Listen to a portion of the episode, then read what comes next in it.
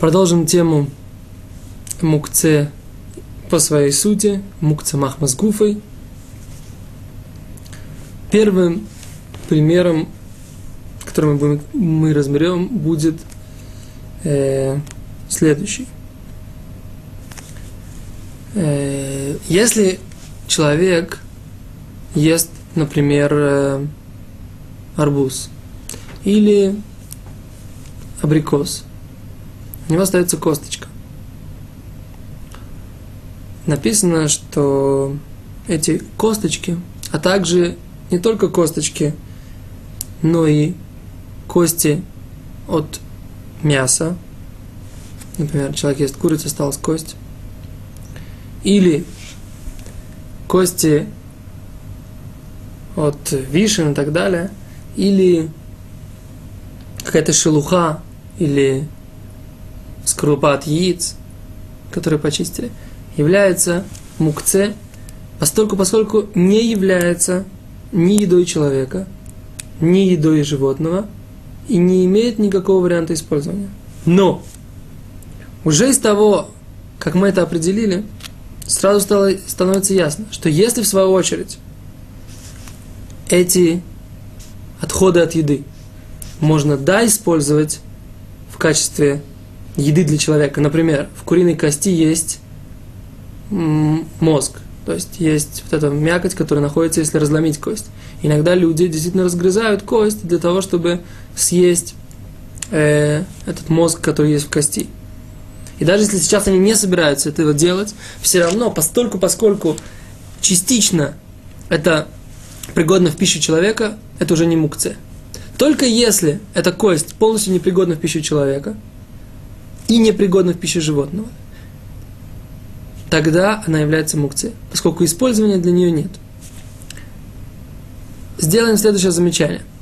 Если э, эта кость, в принципе, пригодна для собаки или для любого, любого другого животного, но собаки здесь не водятся, не распространены. Или, например, толченое стекло, говорит талмудическая литература, пригодно в пищу для бат-яна, для страусов. Но страусы не везде распространены. Не исключено, что есть какое-то, э, какие-то колючки, которые верблюды, в принципе, с удовольствием поедают. Но у нас сейчас здесь верблюдов нет, а колючки, например, есть. То в этой ситуации, несмотря на то, что, в принципе, теоретически это э, является пищей для какого-то определенного вида животных, но так как у нас они не распространены, для нас это является мукце. Для нас это не входит в зону использования человека. Поскольку, поскольку для нас нет никакого использования для данных вещей.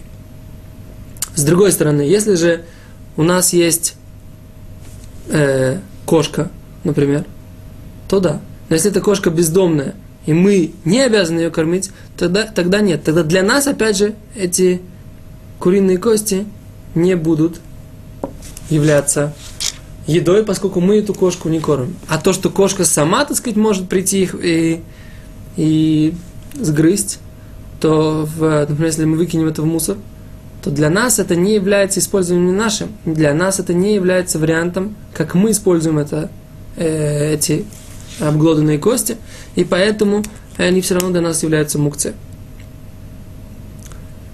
Если же, например, в э, сливовых косточках внутри есть, э, опять же, такой, как типа зернышко, которое люди раскрывают и съедают, то опять же, несмотря на то, что даже сейчас человек не собирается это раскрыть, все равно это считается едой. То есть, правило, общее правило такое. Если возможно это использовать как пищу, и даже если человек не собирается это делать, и даже если пища осталась совсем чуть-чуть, на этой косточке остался маленький кусочек мяса, все равно она уже не является мукце.